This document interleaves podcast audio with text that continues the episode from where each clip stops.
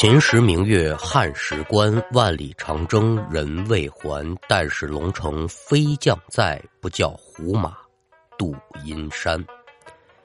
列位民工，欢迎来到空灵客栈，我是说书人悟空，一起聊聊邪乎事儿。那要听书，您往零五年我国南方某个小村子里来看。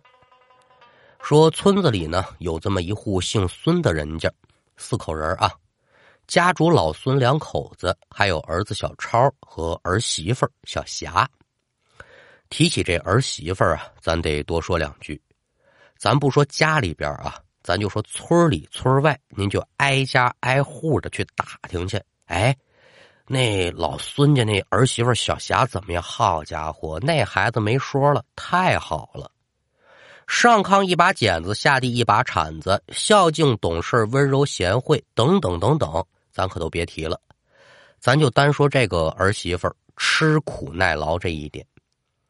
老孙头家里呢有个养鸡场，自打进门之后，小霞等于说是每天起五更爬半夜的就伺候这些鸡，忙完这些呢，还得洗衣服、做饭、收拾家务。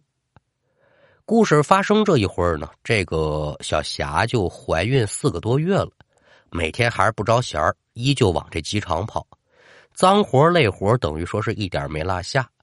家里人也劝呢，我说霞呀，差不多得了，身子骨要紧，该歇歇着啊，别动了胎气。可人家就一句话，哟，爸妈妈你们甭管，打小呢，我不是那娇生惯养的人，我自己什么身子我心里有数。虽然嘴上这么说，那老孙家一家还能没个数吗？可不成，紧着上心照顾着，但是就是这么照顾，这人呢，可能也是该着杠着吧，还是出事儿了。话说这一天，鸡场里头呢，往外清理这些个鸡粪，地上鸡粪一多，脚下一滑，小霞脚下是一个不稳，可就摔地上了。家里人一瞧摔着了，心可就顶到嗓子眼儿了。也就顾不上小霞身上沾的鸡粪了，赶紧把人就送医院去了。万幸，小霞身子骨挺硬实，倒也没出什么大事儿。但经此一事呢，你再想干活那是万万不能的了。天天就跟这床上躺着，旁边婆婆是不错眼珠的就守着，紧怕着呢再出什么闪失。咱们简短接说，过了有个个月骑成的这天晚上六点来钟。婆婆上厨房做完饭，可就留下小霞一个人在卧室待着。你说她也闷得慌啊！要不然我下地溜达溜达吧。这边刚刚起身，小霞就听到外边呢噔噔噔有脚步声音响亮，心说：“哟，你这婆婆做饭真快呀！”抬眼朝门口一瞧呢。只这一眼，好家伙，吓得这小霞是嗷嗷一声叫，这魂差点没吓飞了。怎么回事呢？这婆婆临走的时候，顺手把这门就给带上了，但可能是没带严，留了这么一个不到巴掌大小的一道门缝。这会儿小霞可就瞧见，紧贴着门缝啊，站着这么一女的，但这女的可不是她婆婆啊。披头散发，满身的血污，脸如薄纸，咧着嘴，一双死鱼眼睛呢，正死死的盯着屋里这小霞呢。那说到这儿，有人就得问了：好家伙，巴掌宽的门缝，最多十公分了不地了呗？你怎么就能看清全身呢？更何况这不足巴掌缝。对了，这话没错。但也正是小霞害怕的原因，你不用多想了，这么点个地方就能瞧见这人全影这不是个人呢，那不是人是嘛呢？鬼呗！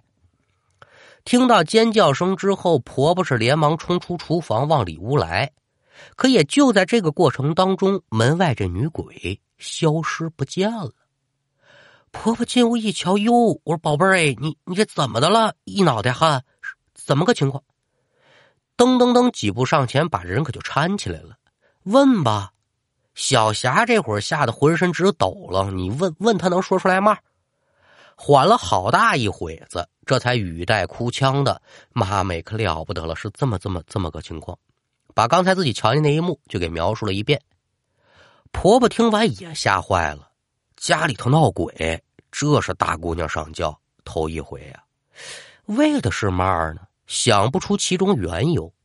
那眼下还说做饭，做饭谁有心情吃啊？得了吧，娘俩是一个床头一个床尾，可就一直等到老孙头爷俩回来，怎么来怎么去，把这话一小，爷俩惊诧过后也是不明白，好样的家里怎么能闹鬼呢？你甭管了，明儿我找人问问吧。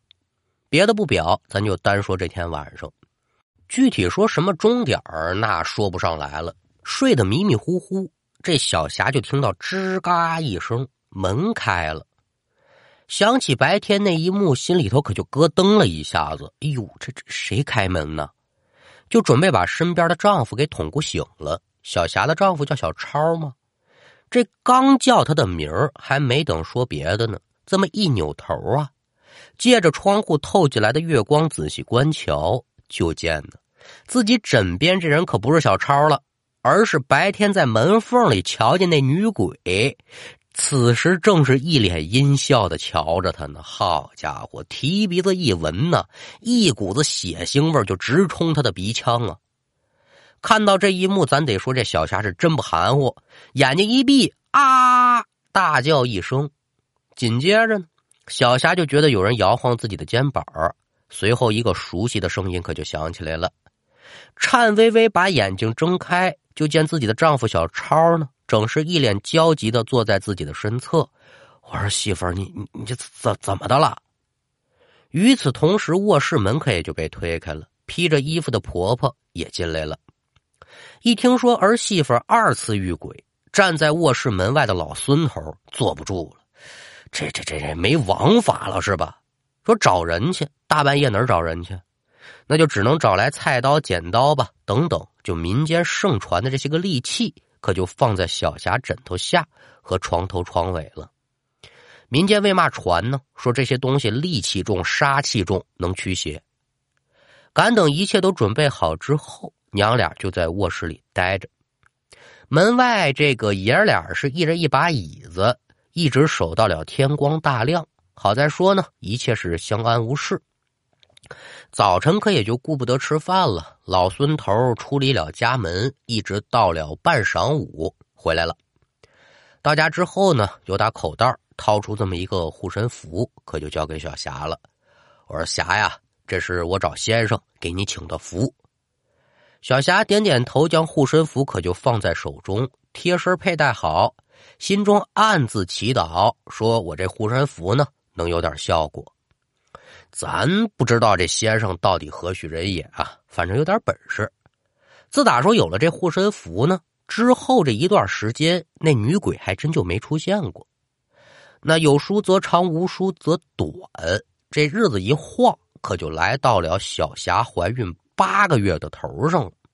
这天午饭过后，爷俩照旧是在机场忙活，婆婆去厨房收拾碗筷，留着小霞一个人呢，在这正堂屋坐着。也就过了有这么三四分钟，小霞就见外面呢，原本打闹正欢的猫狗，突然可就停住了动作，一个个如临大敌一般，可就盯着正屋门的这院墙看。又过了没几秒，这些个猫了狗了的呀，就跟受了惊似的，惨叫两声，是各自落跑。小霞心中纳闷儿：哟，这这怎么一茬啊？没等琢磨这个功夫，就眼瞧着对面这个院墙前头啊，慢慢的就出现这么一人影随着人影慢慢清晰啊，小霞这心可以就提了到嗓子眼了。只见呢，院墙前头出现这么一人，披头散发，脸色惨白，浑身血污，貌似恐怖。那不是之前那个女鬼，还能是谁呀？女鬼现身之后，可是没有丝毫的停顿，冲着正堂屋，他就跑过来了。随着被风吹开的头发，女鬼这脸可也就暴露在小霞的眼前了。此人这脸呢，依旧如同之前看到的一样，不足巴掌宽，但是五官呢，该长的可都长了。而在他前进的同时，他身后的路面上，好家伙，身上淌了不少的血呀！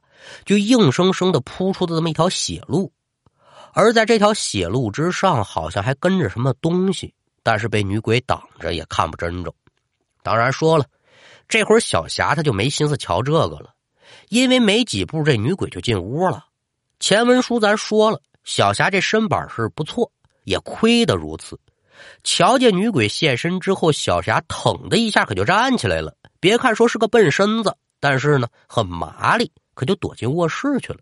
挥手一把把门关上之后，冲着窗外他就大声的嚷嚷，然后呢一把可就把枕头底下把剪刀给抄出来了。我去你的吧！朝着卧室门口他就扔，手里头攥着护身符，坐在床上，可得说是满脸惊惧。他朝着卧室门外看。再瞧卧室门外，这个女鬼已然就到了近前了，伸手他就要推这门，可甭管他怎么开，这卧室门他就只能推开巴掌大小。哎，这这这这不错呀！小霞心里欢喜了啊，你进不来。没高兴一分钟呢，这女鬼把手收回来了，紧跟着呢，侧着身子，他就顺着这门缝往里头钻。而在他的手上呢，还拿着一个浑身是血的死孩子。很快呀，这女鬼的身子可就钻进来一半了。同志们，你们琢磨琢磨这画面啊，有没有点那午夜凶铃、贞子由打电视机里往出爬的即视感？眼瞅这鬼要进来了，就听到外面噔噔噔噔噔噔噔，脚步声音响亮，紧接着这婆婆的声音可就传进来了。这时候呢。就见女鬼将自己手中这死孩子朝着小霞这么一抛，小霞眼前再也不知是蒙了什么，哎呦，就这么一个恍惚，再回过神来，这女鬼跟这死孩子都不见了。之后一脸焦急的婆婆可就进门了，眼瞧着亲人进屋，小霞是再也按耐不住了，抱着婆婆是哇哇的哭：“妈咪，可吓死我了！哟，宝贝儿，你这怎么的了？”小霞又汤汤汤汤汤，把刚才这一幕演讲一遍。婆婆听罢，这心情自不必多表的喽。说去叫人去，但不放心儿媳妇一人在家，怎么办呢？娘俩只好就伴往这机场去。叔不要麻烦。老孙头一瞧儿媳妇这情况呢，就心知了，保不齐呢，这先生给这护身符啊失去作用了。当下是不敢耽搁，直接就将先生请到家中，二次寻求破解之法。先生到家之后，里屋外屋前前后后转悠了这么一圈又让这小霞呢把几次遇鬼的经历详详细细的给学了一遍。沉吟片刻之后，这先生一丝海下长然：“哦哦哦，你们这是遇上二指宽了，二指宽。”啥叫二指宽？书中代言啊。二指宽呢是一种鬼的叫法，乃为难产死后怨妇的怨气所化。这形象呢，就是刚才学徒给您描述的那样的。这个鬼出现，他就一个目的，那就是找替身儿因为他是难产死的，所以现身之时呢，所行之处必有鲜血铺路和死婴相随，非一般寻常的鬼物啊。能匹及的。另外，地域不同呢，这个鬼的叫法也不老一样的。二指宽，这是一种叫法，有的地方呢也叫产后、产婆等等吧，但说的是一个玩意儿。先生把这个鬼物的身份说明之后，却自己心中也画魂儿，不对呀。凡是说孕妇，您记住了，自当是有六丁六甲之护佑，鬼物是难以近身的。你们家这儿媳妇她是怎么着的道呢？问问吧。遇见这女鬼之前呢，你遇没遇见什么值得一提的事儿啊？这一回忆呀，嘿，还真就让这先生明白了症结之所在。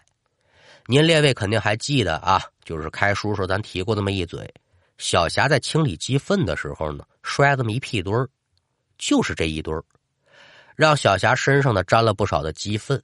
神明喜欢干净。之前咱也说过，身上有了秽物，那这护佑的神明他自然他就不喜欢待着了，这才引来了二指宽。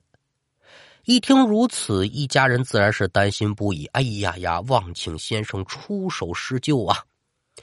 说到此处，只见先生是面露难色，说：“这个鬼啊，怨念太深，靠我恐怕是难以将他降服，只能借助外物护着你家儿媳妇顺利生产。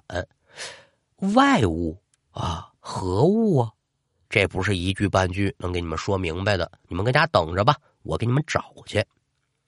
说完之后，先生又留下了几个驱鬼辟邪的法器，可就出离了家门。一直过了三天，这先生又登门了。同行的呢，还有一个和老孙头年纪相仿的男的。三言两语介绍对方认识之后，这先生可就把老孙头拉一边去了，告诉你说啊，此人在你儿媳妇生产之前，你一定得给我好吃好喝好款待着，记住没有？先生，您净说这话，这么几句话我还记不住吗？不过说这这位谁呀？我我得这么待他。书中代言，此人姓李，只皆因是八字过硬，是先后克死了父母妻儿，等于说呢，咱说个老百姓的土话啊，绝户。命硬之人，鬼神惧之，所以有他护着这小霞，这女鬼就不敢近身了。先生把这话说明白了，老孙头一一记下。在这之后的一段时间呢，还真就把这位先生呢奉为上宾一样对待。而有了他在，还真就如先生所说，这女鬼就真没露过面怀胎十月是一朝分娩，就在前往医院的时候，车子就刚刚发动，小霞就瞧见许久不见那女鬼又出来了。踏着血路，手里拿着死婴啊，跟在车外，他就开始追。